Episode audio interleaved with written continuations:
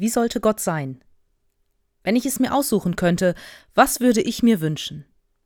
Im ersten Korintherbrief beschreibt Paulus drei Vorstellungen, drei Ideen, wie Gott sein oder sich zeigen sollte. Er schreibt: Die Juden wollen Wunder sehen, die Griechen fordern kluge Argumente. Wir jedoch verkünden Christus, den gekreuzigten Messias. Ich muss zugeben, dass mir die Positionen der Juden und Griechen manchmal recht nahe sind. Mehr als einmal habe ich mir gewünscht, Gott möge doch eingreifen, sich und seine Macht zeigen.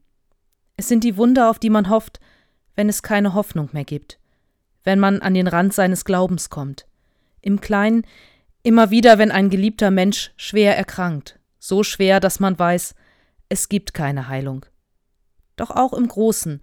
Warum greift Gott nicht ein? Warum müssen in Kriegen immer noch tausende Menschen sterben? Ja, manchmal wünsche ich mir, dass Gott sich zeigt. Und wenn schon keine Wunder, dann hätte ich doch gerne die Gewissheit, dass das alles hier nach einem vernünftigen Plan abläuft. Dass Gott sozusagen einen Masterplan für diese Welt und für mich hat. Wenn zum Beispiel eine Liebe zerbricht oder beruflich die Welt in Scherben liegt, dann wäre es doch gut zu wissen, dass es in ein oder zwei Wochen wieder rund läuft. Der Film Die Truman Show zeichnet ein Bild von Gott nach der Vorstellung der Juden und Griechen, der Vorstellung, die ich so gut verstehen kann. In dem Film geht es um Truman Burbank. Er ist der Held einer Fernsehshow. Sein Leben wird 24 Stunden am Tag und sieben Tage die Woche live im Fernsehen übertragen, weltweit. Millionen Menschen schauen täglich zu. Er ist ein Star. Nur er weiß nichts davon. Als Säugling wurde er von einer Produktionsfirma adoptiert. Von Geburt an wurde sein Leben gefilmt und im Fernsehen übertragen. Christoph, der Produzent der Serie, kreierte um ihn herum eine eigene Welt. Trumans Eltern, seine Freunde, seine Ehefrau, alle sind nur Schauspieler. Das gleiche gilt für die Nachbarn, die Arbeitskollegen und alle anderen Bewohner seiner Heimat. Die schmucke Kleinstadt Sea Haven selbst ist auch nur eine Kulisse in einem gigantischen Fernsehstudio. Aus seinem Büro, welches hinter dem künstlichen Mond verborgen ist, wacht Produzent Christoph über sein Werk. Christoph ist aus Trumans Sicht so etwas wie ein allmächtiger Schöpfergott. Er hat Trumans Welt geschaffen, eine perfekte Kleinstadt mit weißen Häusern und sauberen Straßen. Eine Stadt, in der täglich die Sonne vom lieblich blauen Himmel scheint. Und er hat Menschen für Truman geschaffen, freundliche, herzliche Menschen, Menschen, die füreinander da sind. Verbrechen gibt es in Sea Haven nicht. Christoph hat eine perfekte Welt geschaffen. Zu schön, um echt zu sein.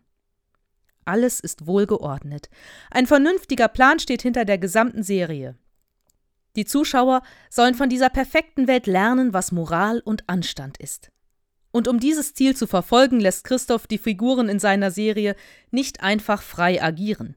Jeder Tag ist genau geplant, dramaturgisch klar durchdacht.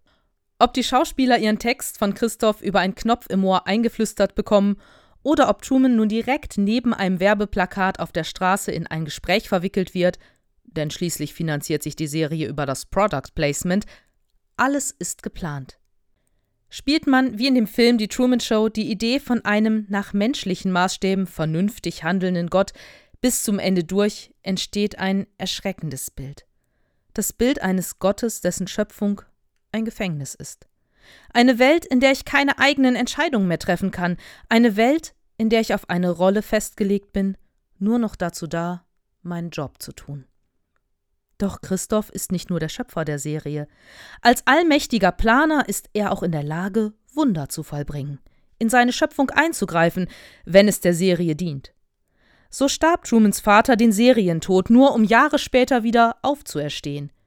Um Trumans Weg zu leiten, entstehen Verkehrsstaus aus dem Nichts, werden Waldbrände inszeniert und schließlich ist Christoph sogar bereit, Truman in einem von ihm entfesselten Unwetter auf See kentern zu lassen.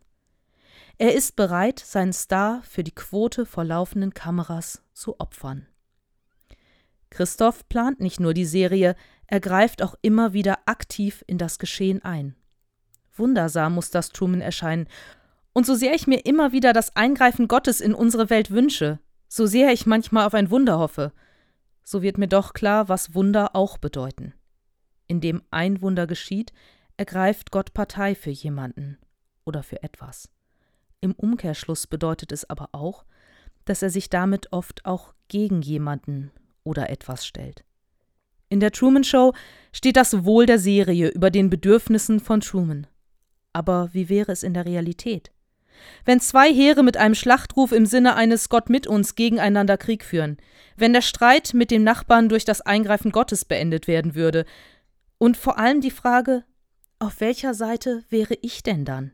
Woher könnte ich mir sicher sein, dass Gott für und nicht gerade gegen mich ist? In dem Film fällt Truman eines Tages ein Stern in Form eines Scheinwerfers aus heiterem Himmel vor die Füße. Nach und nach erkennt er, dass mit seiner Welt irgendetwas nicht stimmt. Er beschließt, seine Heimatstadt zu verlassen, was für Produzent Christoph eine Katastrophe darstellt. Mit allen Mitteln versucht er ihn von seinem Vorhaben abzubringen. Doch selbst ein Unwetter auf See überlebt Truman in seinem kleinen Segelboot. Schließlich rammt er mit seinem Boot die himmelblaue, mit Wolken verzierte Studiowand. Er begreift, dass er ein Gefangener ist. Einsam, verzweifelt am Rande seiner Welt, beginnt er an der Studiowand entlang zu laufen und erreicht eine Tür. Erst als er sie aufstößt, meldet sich Christoph persönlich, zum ersten Mal. Gott gleich schallt seine Stimme vom künstlichen Himmel herab.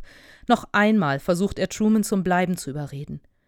Doch dieser verneigt sich tief vor dem Schöpfer seiner Welt, vor den Zuschauern und geht. Truman wählt am Schluss die Freiheit. Wir jedoch verkünden Christus, den gekreuzigten Messias. Das ist Paulus Vorstellung von Gott.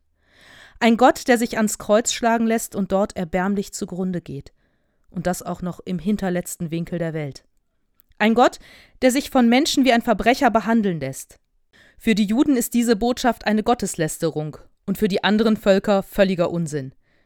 Doch für Paulus erweist sich gerade dieser Christus als Gottes Kraft und Gottes Weisheit. Denn es ist ein Gott, der nicht auf Distanz bleibt, sondern ganz nah ist. Ein Gott, der weiß, was Erniedrigung, Einsamkeit, Verzweiflung und Schmerzen sind. Aus dieser Nähe zieht Paulus seine Kraft.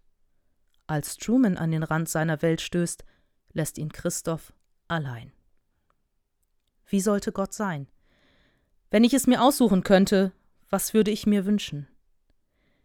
Ich wünsche mir einen Gott, der mich auf meinem Weg begleitet, der mich aber meine eigenen Entscheidungen treffen lässt, mich Fehler machen lässt, einen, für den ich nicht nur ein Rädchen in einem großen Getriebe bin, sondern einen, der mich liebevoll als Person annimmt. Einer, der da ist, wenn ich an den Rand meiner Welt stoße. Auf einen Gott, der wie Christoph hinter Mond lebt, kann Truman verzichten. Und ich auch.